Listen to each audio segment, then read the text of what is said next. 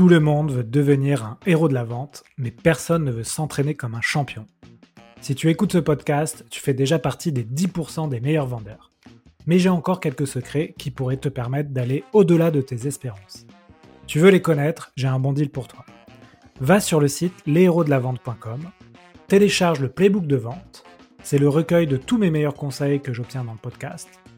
Fonce les découvrir et tu auras les fondamentaux pour progresser à vitesse grand V et rejoindre le cercle très fermé des héros de la vente. J'ai rajouté un conseil à la fin du playbook, en bonus, qui est pour moi le secret ultime que tous les vendeurs voudraient connaître. Ce podcast vous est proposé par celle-ci. Celle-ci, c'est la solution française pour piloter votre croissance clé en main. Avec celle-ci, vos commerciaux ont un outil CRM puissant pour les aider à booster leur performance et collaborer facilement. Vous pourrez aussi utiliser celle-ci avec vos Customer Success pour fidéliser vos clients en toute sérénité, avec votre marketing pour créer des campagnes ciblées, et aussi avec votre finance pour facturer vos clients en un clic et bénéficier d'une visibilité sur votre trésorerie. Celle-ci, c'est vraiment un outil évolutif qui accompagne les TPE et les PME dans leur croissance. Alors si vous êtes à la recherche d'un outil collaboratif complet, n'hésitez pas à demander une démo sur go.celci.com. Bonjour à tous, bienvenue sur un nouvel épisode Les Héros de la Vente. Aujourd'hui, j'ai le plaisir d'accueillir Véred. Véred, salut. Bonjour, salut. Alors Véred, tu m'as contacté euh, via LinkedIn après euh, un post sur euh, les invités et eux que, à qui je proposais de faire des, vidéos, des lives et des podcasts. Et tu m'as gentiment proposé d'intervenir sur le sujet de la vente. Alors c'est intéressant parce que tu n'es pas forcément une, une commerciale. Non mais tu as quand même des choses à nous raconter, notamment parce que tu as la particularité d'être américaine. Et donc, on va parler de plein de choses aujourd'hui, notamment de la différence entre la vente aux États-Unis et la vente en France, et aussi comment toi tu as fait pour te vendre en étant américaine. Mais avant tout ça, est-ce que tu peux te présenter aux auditeurs qui ne te connaissent pas? Oui, euh, déjà merci de m'avoir reçu sur le podcast et d'avoir accepté justement euh, ma demande euh, par rapport à ton poste. bah, je m'appelle Vered, j'ai 37 ans et aujourd'hui je fais de la stratégie, création et adaptation de contenu anglophone où j'aide les entreprises à rendre leur contenu en anglais juste et authentique. Ok, ok. Et donc tu es arrivé quand en France? En 2009 donc à peu près il y a 13 ans. Ok, super. Bah, écoute, tu parles vraiment bien français, ça c'est top. Donc aujourd'hui, le sujet du jour, on voulait parler des, barrières mentales pour, pour, pour, vendre et pour se vendre. Mmh. c'est un sujet que tu m'as proposé. Pourquoi tu voulais nous, nous parler de ce sujet? Parce que à la base, je ne suis pas une vendeuse ni commerciale. Et quand je voulais lancer ma carrière ici en France, c'était très important euh, d'apprendre à comment me vendre, surtout en tant qu'indépendante. Et même avant ça, quand je cherchais à, avoir un CDI, il fallait que j'apprenne à... Parce que c'est pas pareil aux États-Unis et, euh, et, en France. Euh, rien que juste postuler pour un, pour un CDI. Et du coup, il fallait vraiment que j'apprenne à, à, me vendre, à me présenter et donner envie à, à une boîte ou à des clients de travailler avec moi. Ok. Tu, donc on a, on a parlé un peu des États-Unis. c'est vrai que moi, dans le podcast, j'arrête pas enfin, je parle souvent des États-Unis, un peu comme le pays de la vente. mais finalement, c'est peut-être un préjugé, enfin, c'est peut-être un préjugé de mon point de vue français. Toi, comment tu, tu analyses la, la vente et la vente aux États-Unis par rapport à la vente en France? Alors, euh, pour moi, je pense que la grosse différence, c'est euh, dans, dans la mentalité et dans l'attitude, je pense. Après, comme j'ai dit, je suis pas euh, commerciale, donc il y a forcément des, techniques et des manières qui sont un peu internationales que chaque vendeur ou commercial a l'habitude d'utiliser. Mais je pense que c'est vraiment dans l'approche et dans l'attitude, dans le mindset, dans l'état d'esprit où euh, je trouve qu'en France, euh, c'est quand même pas mal. Euh, alors, c'est pas le moment entouré, mais il y a beaucoup de, normes et de manières de faire des choses. Aux États-Unis, si tu es motivé, tu as, envie, bah, du coup, tu fonces et par toi-même, tu, juste tu essaies de donner envie et tu y vas. Quoi. en France, c'est un peu mal vu d'être aussi entreprenant. Je trouve, en tout cas dans mon expérience. Moi, j'avais, j'avais analysé parce que j'ai travaillé avec des entreprises américaines et je suis allé plusieurs fois aux États-Unis faire des collaborations. J'ai l'impression, tu vas me dire si tu as cette même impression, que les rendez-vous aux États-Unis, c'est très straight to the point, on va droit au but, ça dure 40 minutes, c'est oui ou c'est non. À la fin, tu sais si tu vas avoir un deuxième rendez-vous ou pas. Là où en France, on va faire des rendez-vous peut-être plus longs, ce ne sera pas forcément clair d'avoir un non tout de suite. Est-ce que tu as un peu cette même impression? Alors, je pense que déjà à la base, aux États-Unis, on est beaucoup plus direct pour beaucoup de choses. c'est vrai que aussi pendant les réunions, juste quand, par exemple, on dit on commence à une heure, on commence à une heure, on va directement parler de tous les sujets qui est sur, sur l'agenda. Et du coup, rien que juste, je trouvais ça super drôle en France quand je suis arrivée, que sur les CV, il fallait mettre une photo ou parler de, de tes loisirs. C'est un peu, sais pas comment on dit ça en français, mais turn, turn around the bush, en fait, euh, t'es pas, comme tu dis, t'es pas direct et en fait, euh, on essaie de voir qui est la personne, mais en fait, en vrai, c'est bien de voir qui est la personne, etc. Mais euh, là, on va pour un but très, très spécifique, ce qui est de voir si la personne est bien pour le, pour le, pour le poste ou pas. Et du coup, bah, en fait, on y va, comme tu dis, direct et c'est plus direct, oui. Ok, bon, bah, j'ai appris euh, ce que tu as dit, l'expression turn around the bush en français. The bush, on, on dirait euh, tourner autour du pot. Voilà, c'est ça. Donc, euh, écoute, c'est bien, j'ai une nouvelle expression dans, ma boîte à, dans ma boîte à idées, donc c'est top. ok, donc on, effectivement, vous allez un peu plus droit au but comment, comment ça se passe quand tu es américaine, que tu arrives dans un pays comme la France et que tu te mets à ton compte et tu es indépendante et que tu dois commencer à, à trouver des clients? Alors, je sais pas, peut-être que quand tu es arrivée, tu parlais pas français. comment ça se passe? Est-ce que tu peux nous raconter un peu Ouais, bah, déjà, quand je suis arrivée en France, c'était bah, il y a 13 ans, c'était juste après mon master et à la base, euh, je cherchais pas forcément à me mettre à mon compte, je cherchais plutôt euh, un CDI. Et du coup, déjà, euh, moi, je me suis, bah, je me suis dit, comme j'ai dit au début, c'est que voilà, moi, je suis motivée, j'ai un master d'une bonne école, je parle anglais, en fait, je suis, tu vois, un minima intelligente, donc ça devrait pas poser un problème.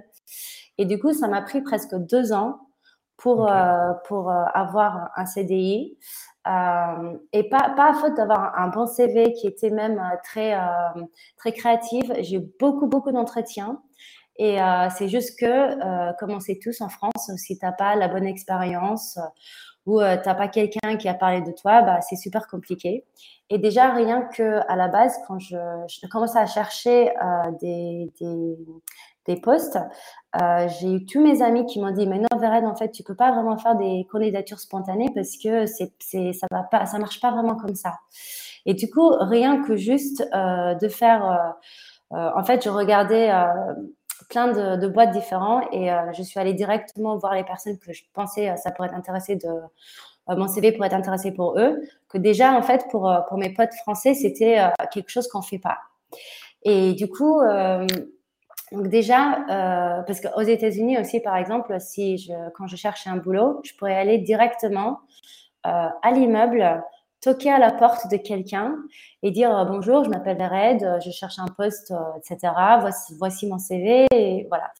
Et j'ai bien compris que si je fais ça en France, ça sera même un peu, comment dire, ça sera trop brut, ça sera vraiment très mal vu. Donc ah déjà, en fait, il fallait que j'apprends à être je sais pas si c'est moi direct, mais être moins entre, entreprenant ou moins. Euh... Ouais, c'est ça, ouais. ouais. Ah oui, donc euh, ouais, très bien, c'est intéressant. Euh, euh, tu peux penser qu'en France ça peut marcher, mais bon, je l'ai jamais fait, donc c'est là aussi un préjugé. Mais je comprends, effectivement, aux États-Unis, c'est quand même le pays du culot, donc tu, tu, vas au culot et ça peut marcher. Ouais. ouais. Alors, tu m'as, tu m'as expliqué en préparant l'épisode que ce qui avait bien marché pour euh, créer du, business et te vendre en France, finalement, c'était le networking. Mm. Mais que là aussi, euh, le networking en France et aux États-Unis, euh, il y a des différences. Est-ce que tu peux nous, expliquer Ouais. qu'est-ce qui change et, qu'est-ce, et aussi comment toi, tu as réussi à, faire un networking qui t'a apporté du business? Alors, moi, quand je commençais à être indépendant, je faisais un peu, un peu de newsletter, un peu de, d'appels, etc. Et j'ai vu que ça n'a pas, pas très bien marché, en tout cas pas pour moi. Moi, je dis tout le temps que le meilleur networking, c'est le networking qui, avec lequel tu es la plus à l'aise. Et moi, je suis beaucoup plus à l'aise avec le networking euh, qui est face à face. Et du coup, euh, j'avais, je pense que c'était en 2018, j'avais une année qui était vraiment pas bien. Et euh, j'ai j'ai presque pas fait de networking. Tout était euh, bouche à oreille. Donc c'est bien, mais ça suffit pas. Du coup, euh, je commençais à déjà à la base, bah, comme je l'ai dit, je suis pas vendeuse ni commerciale et c'est pas pour rien, c'est parce que j'aime pas en fait, j'aime pas me vendre. Je trouve ça, euh, je sais pas, ça me met, pardon, ça me met mal à l'aise. Mais du coup, bah, des fois, quand t'as pas le choix, bah t'as pas le choix. Et moi, je commençais à faire du networking avec euh, je, pense que je commençais à envoyer peut-être quelques mails à, des clients que je connaissais déjà pour voir s'ils étaient disponibles pour, euh, pour euh, se voir, euh, discuter, boire un petit café, si jamais ils connaissaient quelqu'un qui pourrait avoir besoin de mes services. il y a des applications comme, comme Shaper ou Chapre, je sais plus, ça dépend. voilà. Ça, dépend si tu le dis en français. Voilà. ça, c'était intéressant. Là, j'ai fait ça quand j'étais à Toulouse. là, je commençais à, à, faire ça un peu à Toulouse et après à Paris. Euh, ça m'a permis de rencontrer des gens. Euh, il y a des conférences, euh, des salons, des tables rondes. et évidemment, le bouche à oreille, ça marche très bien. Mais il faut vraiment, il faut vraiment sortir de sa zone de confort et essayer de mettre tout ce qu'on a comme idée dans la tête de ce que c'est commercial ou se vendre, etc. Et vraiment discuter avec les gens. Et ce que j'ai remarqué, c'est que en tout cas, en France, et là où en fait j'ai vraiment euh, lancé ma carrière, c'est que quand tu fais tout ça, la plupart du temps, euh, surtout au début quand tu rencontres les gens, tu parles rarement vraiment de, business. Tu parles de, un petit peu de, tout et n'importe quoi. Et c'est vraiment à la fin d'une heure ou de deux heures de, rendez-vous où tu discutes un petit peu de vraiment ce que ce qu'on pourrait faire ensemble, ce que je fais, ce que la personne fait, si jamais ça peut être intéressant de travailler ensemble, etc. Donc c'est sûr que c'est vraiment pas. Euh, c'est faut que, en fait, le, le, le, moment que tu passes avec l'autre personne, et évidemment, c'est un moment euh, pro, mais en fait, tu parles de beaucoup de choses qui sont pas forcément liées avec ce que tu fais, et qu'à la fin, il faut trouver vraiment le bon moment et, euh, et le bon euh, manière d'introduire vraiment, en fait, pourquoi on est là, même si on sait exactement pourquoi on est là. Et tu dirais qu'aux États-Unis, aux États-Unis, c'est différent, c'est-à-dire qu'en général, quand tu fais du networking, c'est là aussi euh, plus direct? Alors, moi, je suis arrivée euh, en France juste après mon master. Donc, euh, toute la partie ah carrière, profession et tout ça, ça, on peut dire que j'ai grandi en France. On peut dire ça comme ça. Mais je pense que si j'étais aux États-Unis, ça sera beaucoup plus direct. Parce que, comme on dit en anglais, time is money. Et euh, genre, l'argent, c'est euh, c'est le temps. ça se traduit pas vraiment très bien, mais bon. et, euh, et, du coup, bah, on est là pour faire du business, on est là pour travailler, on est là pour gagner de l'argent. Et du coup, des fois, c'est plus intéressant justement de parler de pourquoi on est là, comment on pourra travailler ensemble, est-ce que c'est intéressant, est-ce que c'est pas intéressant, et soit continuer ou passer à d'autres choses. Donc, il faut juste, en fait, il faut savoir s'adapter aussi si tu vas aux États-Unis, bah, c'est peut-être euh, bah, mieux de, prendre cette approche-là. Et en France, euh, il faut savoir comment prendre une autre approche. Ok. Tu me disais aussi que euh, finalement, l'état d'esprit est, souvent différent, que en France, parfois, le business peut être un peu mal vu quand tu dis que tu es entrepreneur, que tu, fais du business. Mm. Alors qu'aux États-Unis, finalement, j'ai l'impression que tout le monde est businessman, un peu dans l'âme. Et tu me donnais l'exemple euh, de, par exemple, de femmes de ménage qui avaient euh, tout un discours bien rodé, bien, bien euh, de vente, hein, et pour vendre leurs services, pour faire de l'upsell, etc.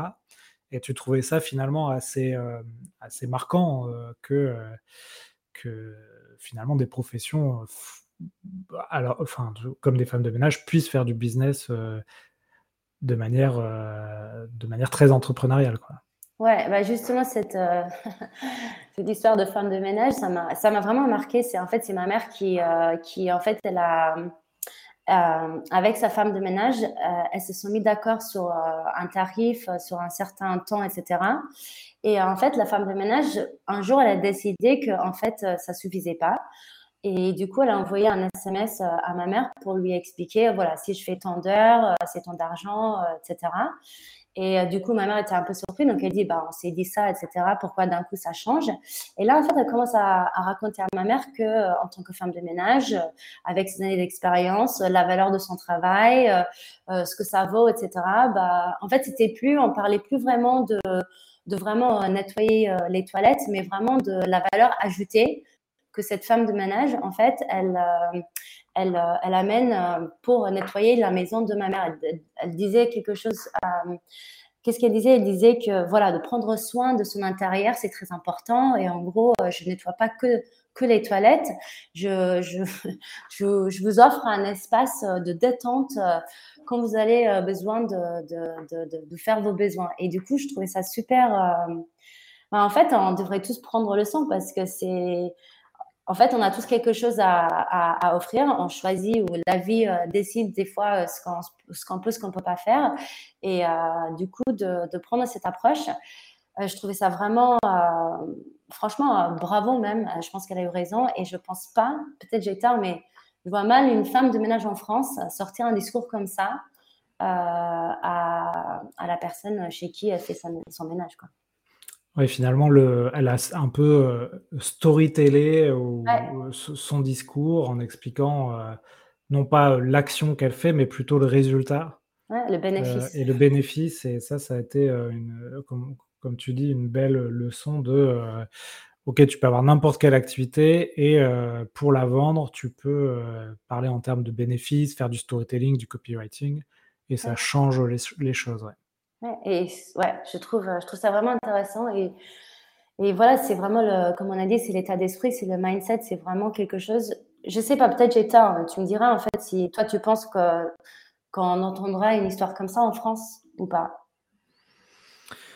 euh, j'imagine qu'il y a des, euh, j'imagine qu'il y a des gens qui, euh, qui arrivent à le faire, mais c'est souvent ceux qui, qui arrivent justement à se démarquer dans des métiers peut-être traditionnel et c'est ce qu'on voit un peu aujourd'hui euh, sur certains, certaines verticales. Moi, je connais à Toulouse, tu vois, une, une entreprise de plomberie et en fait, ils utilisent les codes des startups mmh. euh, pour euh, et ça cartonne parce qu'ils ont, tu vois, par exemple, des calendly pour les rendez-vous avec leurs clients.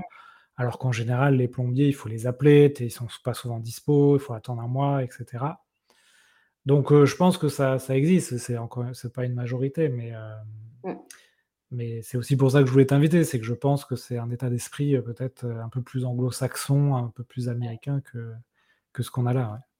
Et je pense qu'aujourd'hui, euh, en France, on commence à adopter un petit peu cette, cette, cette, attitude et, moi je trouve ça vraiment très bien parce que, voilà, comme tu disais tout à l'heure par rapport au, au statut d'indépendant ou, ou, freelance, moi ça fait quand même pas mal des années que je suis indépendant et quand je, je voulais me mettre en indépendant, au début, c'était quand c'était pas vraiment, euh, je pense c'est vraiment, euh, on va dire, grâce au Covid que euh, d'être, de travailler en remote ou, ou pas sur place au bureau, que c'est plus accepté. Donc, du coup, d'être indépendant, en fait, on le voit différemment. On voit qu'on peut quand même très bien travailler de chez soi. Et donc, du coup, toute la, le, perspective et les points de vue sur, sur les indépendants a complètement changé depuis le Covid. Mais euh, du coup, euh, avant, c'était, c'était, j'ai pas envie de dire mal vu, mais c'était pas, euh, c'était ah, tu quittes ton CDI pour être indépendant. Et du coup, il n'y a pas cette, cette approche de, bah, allez, vas-y, tu peux le faire. et je trouve qu'aujourd'hui, ça change un peu, pas, pas un peu en fait. Je, pense que ça change pas mal. Et ça, c'est bien, je trouve. Ok, très bien. Écoute, là, on a parlé beaucoup de finalement de l'état d'esprit de pour dépasser un peu ces, ces, ces, barrières pour pouvoir vendre et se vendre. Euh, est-ce qu'on peut parler un peu de euh, peut-être la, la, manière dont on, on, se voit aussi? Euh, Je sais que tu, tu m'as dit tu te vois pas comme une vendeuse, mais finalement, quand tu es entrepreneur, tu es forcément le premier vendeur de ta boîte. Euh, est-ce que toi, tu as, dû travailler là-dessus? Est-ce que tu as, je sais pas, lu des bouquins, écouté des podcasts pour euh, changer un peu la manière de te voir? Euh, je vois plutôt un psy pour ça, mais euh, non, en fait, c'est vraiment cette année, en 2018, où j'ai vu que ça ça marchait pas très bien et en fait j'avais pas trop le choix. Il fallait que je sors et que bah, que je, je me force à aller discuter avec les gens faire de networking essayer un peu de me vendre. C'est vrai que je faisais ça pendant plus ou moins un an et j'ai vraiment, vraiment vu la différence entre euh, quand je commençais à faire ça et, euh, et euh, quelques mois plus tard. Et la différence était bah, un peu comme tout, en fait, plus, que, plus tu fais quelque chose, plus tu prends l'habitude, plus tu es, à l'aise. Et je pense que c'est vraiment une question de... en fait, je je, je, je me vendais pas, en fait. Je j'étais là vraiment quand j'ai compris comment ça marchait, ce qui était un peu de, de je pense que des fois c'est la partie la plus difficile, c'est pas forcément euh, le, le rendez-vous, c'est d'avoir le rendez-vous. Et du coup, euh, pendant le rendez-vous, euh, en fait, je, je ben, on est là tous les deux, donc du coup, il n'y a pas que moi qui essaie de me vendre, donc du coup, ça devient d'abord une discussion, donc on discute. Et en fait, ce qui est intéressant, c'est que souvent, pendant que je, je discutais, en fait, j'avais, il y avait le Vered qui discutait, après il y avait le Vered dans ma tête qui essayait de réfléchir comment et quand parler de quoi. Et j'avoue que des fois, je sortais des rendez-vous et j'étais, euh, je sais pas si le mot c'est fière de moi, mais des fois, j'étais vraiment très contente parce que j'ai vraiment réussi à, à, à, être dans le moment avec la personne, à discuter de, de tout et n'importe quoi, mais quand même réussir à, glisser euh, ce que je fais, mes offres, comment ça peut être intéressant de, de discuter tout ça. Et du coup, pour moi, c'est un peu comme ça que je, fonctionne. C'est euh, bien de lire, etc., mais c'est vraiment en, en, me mettant en action où euh, j'arrive à avancer. Et euh, c'est quelque chose que j'aurais aimé faire avant parce que j'aime bien sortir de ma zone de confort, mais je pense que des fois, euh, c'est pas c'est pas facile et des fois on pense sortir de notre zone de confort, mais peut-être pas assez. Et, euh, et même aujourd'hui, en fait, il y a des événements euh, de networking où des fois, des personnes que j'aimerais bien discuter avec eux. Mais des fois, je, je, sais pas, je, je stresse un peu parce que je sais pas exactement comment aller les voir, euh, briser la glace. Euh, Bonjour, je m'appelle Vered, euh, je veux bosser avec toi. Tu vois, genre comment est-ce qu'on fait ça dans une manière qui est pas trop brute, mais en même temps qui est, qui est pour, pourquoi on est là en fait. Donc, je pense que je j'ai pas mal avancé sur le sujet, mais je pense que j'ai quand même, je suis loin d'être une, une super networkeuse par exemple. Tu vois Ouais, donc tu tu te voyais pas comme une vendeuse, mais finalement en te confrontant, heu, à ces rendez-vous, tu t'es dit tu t'es un peu mis dans une posture de de vente. Tu t'es quand même posé la question de, heu, comment je je fais à un moment donné pour parler de mon service et Ouais. et aboutir à à une vente. Donc là, tu disais qu'en France, tu as l'impression que tour tu tournes autour du pot beaucoup Ouais. Mais à un moment, tu franchis quand même le pas puisqu'aujourd'hui tu as des clients, heu Ouais, et euh, en fait, ce que, ouais, ce que je voulais dire, c'est qu'en fait, je me disais souvent, il faut surtout pas que je me vends. Parce qu'en fait, quand tu te vends, en fait, c'est un peu trop transparent et, moi, j'aime pas, pas non plus quand on essaie de me vendre quelque chose. Et du coup, c'est ça aussi, c'est vraiment, euh, il faut pas se vendre, mais il faut se vendre quand même. Et du coup, c'est subtil, c'est un peu délicat à, à gérer, quoi. Ouais, souvent dans la vente, on en parle beaucoup dans ce podcast, hein, c'est, heu, tu vends une transformation, tu vends comment aller d'un point A à un point B Mm. et se vendre, tu peux le faire, mais ça doit arriver, heu, dans un second temps ou ça doit représenter peut-être, heu, 10-15% de ton discours, 10% de ton discours et ça ça finalement tu l'as compris non pas en en faisant des études de commerce, mais, je crois que tu as fait des études de psychologie, c'est ça? Ouais, j'ai un master en psychologie, bah, qui devait forcément m'aider, hein. Ouais, beh, heu, oui, finalement la vente, Ouais. c'est une partie de psychologie, ouais. Mm. Est-ce que tu vois d'autres choses, donc là, on a parlé d'un état d'esprit, la on a parlé de comment se se se voir différemment. Est-ce que tu vois d'autres choses pour, dépasser des barrières mentales? Est-ce que je vois d'autres choses pour dépasser, hem, bah, en fait, heu, c'était une blague tout à l'heure, mais pas vraiment. C'est aussi, heu, en fait, comment en je pense qu'il faut faire un travail sur sur soi aussi, comme je disais, sortir de de ta zone de confort.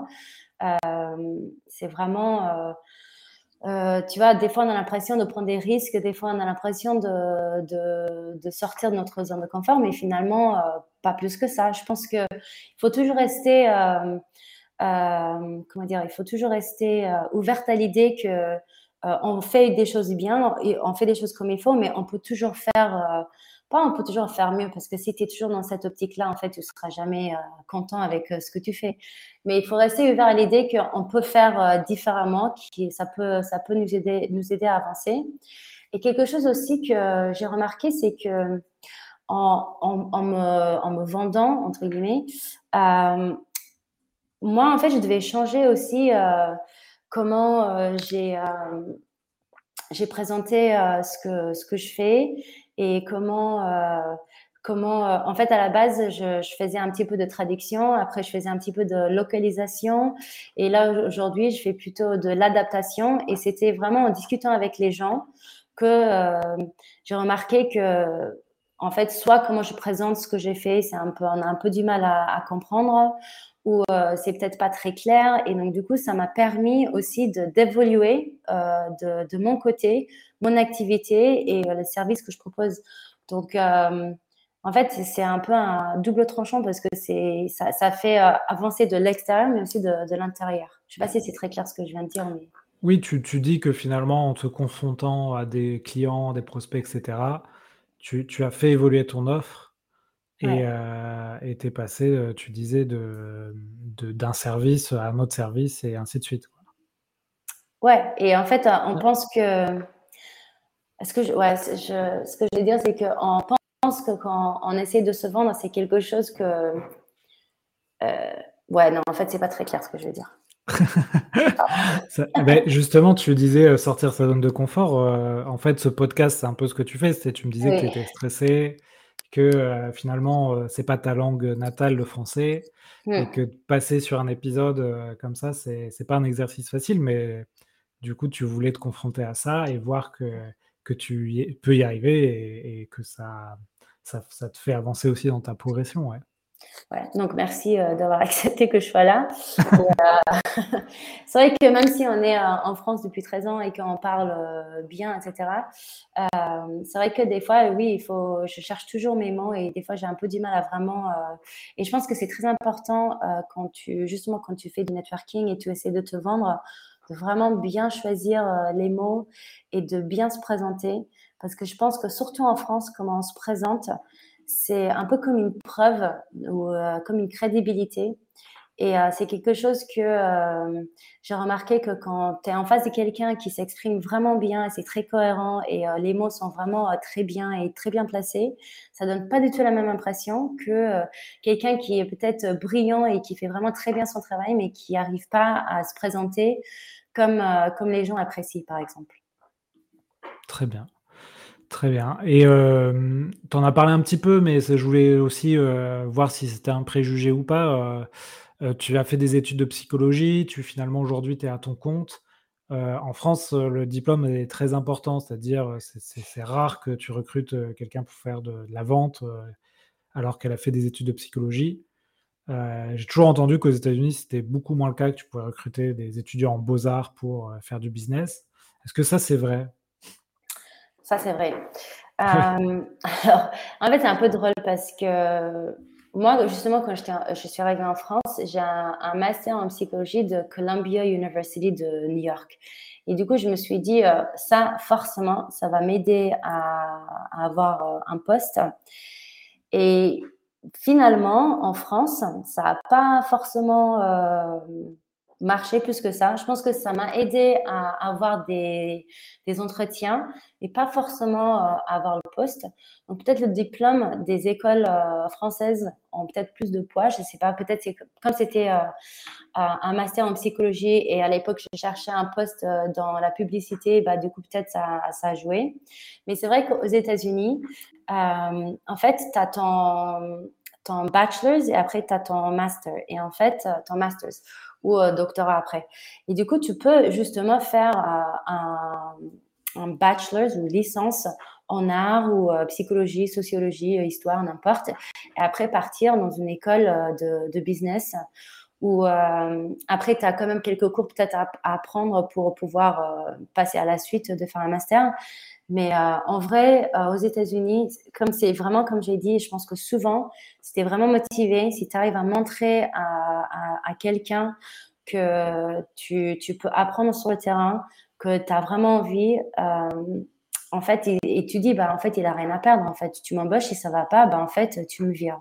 Après, c'est pas pareil en France parce que justement, il y a des lois qui protègent énormément euh, les boîtes et les salariés. Donc, du coup, c'est pour ça aussi que peut-être on peut pas forcément avoir cette, euh, cette approche-là. Mais comme aux États-Unis, on a un mois ce, cette réglementation, bah, c'est beaucoup plus facile de, de, tenter ta chance et de, quand tu donnes ta chance. Donc oui, finalement, les diplômes, en moins de place. Après, c'est toujours intéressant d'avoir, par exemple, un diplôme de Columbia parce que c'est pas forcément le diplôme, en fait, c'est plutôt le nom de l'école qui, qui, est intéressant. Ok, très bien. Ben écoute, on arrive à une demi-heure d'interview. Est-ce que tu veux rajouter quelque chose, Véred, sur ces fameuses barrières mentales euh, avant qu'on passe aux questions de la fin ou selon toi, on a, on a vu vraiment les choses importantes euh, euh, ne pas se vendre soi, mais vendre une transformation, avoir un état d'esprit différent de, ce à quoi on pense, et, finalement un état d'esprit un peu plus entrepreneurial que ce qu'on peut avoir tendance à être de manière naturelle. Ouais. La seule chose que j'aimerais bien dire, c'est si jamais quelqu'un il, il, hésite à tester ou qu'il y a quelque chose qu'il pense qui, qui pense ça peut être bien de le faire, bah, moi, j'ai dit go, euh, tente, euh, tente ta chance. Euh, t'as rien à perdre à part apprendre quelque chose et faire mieux la prochaine fois. Donc, que nous tous, on arrive à, facilement, ou peut-être pas facilement, mais sortir de notre zone de confort pour, pour aller plus loin. Voilà, c'est tout. Ok, ben écoute, on, passe aux questions de la fin. Je les pose à tous les invités, tu verras, c'est des questions, il n'y en a pas beaucoup, ça peut aller assez vite. Première question, euh, alors je les ai changées il n'y a pas longtemps. Euh, quelle, est la... quelle est la chose où tu as passé beaucoup de temps et que je devrais éviter? Euh, Alors, bah, ça, ça, rapproche un peu ce que j'ai dit, mais c'est un peu, un peu, je sais pas si j'ai passé beaucoup de temps, mais un peu la peur de, jugement, en fait. Le jugement des autres sur comment j'ai fait, est-ce que je fais bien, qu'est-ce qu'on va penser de ce que je fais et aussi des fois de, de me juger moi-même. Je pense que si j'ai réussi peut-être à à pas me concentrer là-dessus, justement, j'aurais pris peut-être un petit peu plus de risques et euh, essayer euh, des choses que peut-être j'avais peur de, faire et peut-être euh, j'aurais avancé plus vite. Donc, je sais pas si si toi, tu auras toujours ça, mais je pense que que c'est quelque chose qui est difficile des fois à dépasser, mais qui est très important quand on se lance sur quelque chose de nouveau. Ouais, c'est, vrai que c'est, je crois que c'est, bah, une expression américaine, hein, c'est, «fail fast and learn quick», quelque chose comme ça, Ouais. C'est d'essayer de pas trop être obstiné quand quelque chose est, stagne. C'est ça. Très bien. Ensuite, est-ce que tu as, fait une prise de conscience ou un changement d'état d'esprit, beaucoup trop tard selon toi? Ah, sur ça ou sur. Euh, sur, euh, sur autre chose, euh, sur ton activité Est-ce qu'il y a des choses que tu t'es dit, j'aurais aimé avoir un autre état d'esprit, mais un peu plus tôt. Alors, je ne sais pas si c'est un autre état d'esprit, mais je pense qu'à partir du moment où je commençais à comprendre l'argent un peu différemment de ce que j'avais l'habitude, où ma relation avec l'argent a changé, euh, bah, du coup, euh, ma manière de fonctionner au euh, niveau business ou client ou valeur de ce que je propose, etc., a changé aussi et plutôt dans le bon sens. Et je pense que souvent, notre relation avec l'argent est vraiment très important et ça, comment on voit l'argent, comment on le dépense ou comment on le dépense pas et sur quoi, etc. bah, je pense que c'est, ça, ça, nous permet de, de, de, bah, de gagner plus du moins en fait. Et ça, j'aurais bien aimé comprendre un petit peu plus tôt. Ouais. Ouais, c'est euh, Oussama Hamar hein, qui dit ça, que, que, effectivement les gens qui ont un problème d'argent, à un moment donné, quand on fait de, de l'entrepreneuriat, ça, ça, peut être très bloquant parce que finalement, mmh. tu vas, tu vas euh, avoir une perception euh, biaisée de euh, que l'argent est un flux, qu'en gagner beaucoup, c'est pas, c'est, plutôt, c'est pas mal. Et, et, aussi, tu vas avoir du mal à demander de l'argent, lever des fonds, investir, se vendre. dépenser pour gagner. Ouais. tout ça, oui. Je comprends tout à fait, ouais. Ensuite, euh, il me reste deux questions, euh, Est-ce qu'il euh, y a une compétence que, que tu aurais, que tu aimerais avoir aujourd'hui? Oui, j'aimerais être beaucoup plus tech et digital. Et je pense que c'est quelque chose qui est pas du tout naturel chez moi et que je pense que c'est vraiment dommage et que c'est vraiment quelque chose, il faut que je me force. Et tu vois, par exemple, je disais tout à l'heure pour pour euh, le networking, la meilleure, la meilleure networking, c'est le networking avec laquelle tu es le plus à l'aise. Je pense que si j'étais plus à l'aise avec tout ce qui est un peu réseaux sociaux, euh, etc., euh, bah, j'avancerais plus avec, avec les clients, avoir plus de clients, etc. Mais c'est pas quelque chose qui est naturel et j'aurais bien aimé d'être un petit peu plus geek ou être juste très à l'aise avec tout ce qui est bah, tech, quoi, pour mieux comprendre, etc. Peut-être ça viendra, peut-être pas, mais, ça sera bien. Et si euh, tu avais une baguette magique pour te donner euh, une compétence, tu, te donnerais quoi comme compétence? Bah, Ça sera ça, là, en fait. Ça sera, ça sera vraiment ça. Après, comme je disais tout à l'heure, je pense que vraiment de, de, très bien s'exprimer euh, est très important, surtout quand tu es indépendant. Et du coup, si je pourrais m'exprimer parfaitement et très ça se dit pas cohéremment, mais euh, très euh, clairement. Euh, ça sera quelque chose aussi que, que j'aimerais bien pouvoir faire avec une baguette magique. Ok. Ok. On arrive à la dernière question. je te donne une carte blanche pour inviter quelqu'un sur le podcast. tu invites qui? Je pense que Rob Spiro, ce sera quelqu'un d'intéressant. C'est euh, un Américain qui, euh, qui, a bossé avec euh, Google, qui a créé à Nantes Imagination Machine. C'est un startup studio for good, comme on dit en anglais, ou à impact. Euh, et du coup, je trouve que, en fait, il écrit sur LinkedIn, euh, il fait des interviews, etc. Et je trouve qu'il a souvent un, avis euh, très singulier sur des sujets divers. Et je pense que ça peut être intéressant de, discuter avec lui. Et pour aller avec les thèmes de cet épisode, comme il est américain, comme moi, je pense que ça peut être intéressant. Ok, Vered, bah écoute, je le contacterai. Tu, tu le connais personnellement? Euh, je l'ai rencontré une fois. Euh, on a eu quelques échanges. Je ne le connais pas personnellement, mais euh, on s'est rencontrés une fois à Nantes et, je, le trouve vraiment intéressant. Ok, top. Bah, écoute, merci beaucoup de nous avoir un peu expliqué les différences entre, entre ces deux pays que sont la France et les États-Unis et nous expliquer comment on peut faire du business quand on arrive dans, dans un nouveau pays que c'est pas notre langue natale et que la culture est différente, je trouve que c'est vraiment un sujet euh, intéressant parce que beaucoup de gens doivent penser que c'est très compliqué. Mais finalement, tu as réussi en n'étant pas une vendeuse euh, dans l'âme ou dans, de formation. Ouais. Bah, merci euh, bah, pour cette opportunité, déjà en tant que femme, de pouvoir m'exprimer sur une plateforme comme ça. Et bah, j'espère que si, si quelqu'un et face à toutes ces, problématiques, ça pourrait, euh, ça pourrait l'aider ou au moins intéresser euh, euh, certaines personnes. Donc, merci. Bah écoute, on, te, on te dit à bientôt pour de, nouvelles aventures. Passe une très belle année 2023. Et puis, si vous avez aimé le podcast, vous pouvez lui mettre des, étoiles sur Apple Podcast et puis aller checker les autres épisodes sur le site l'héros-de-la-vente.com. Véred, à bientôt. À bientôt. Salut. Salut. Voilà, j'espère que l'épisode vous a plu.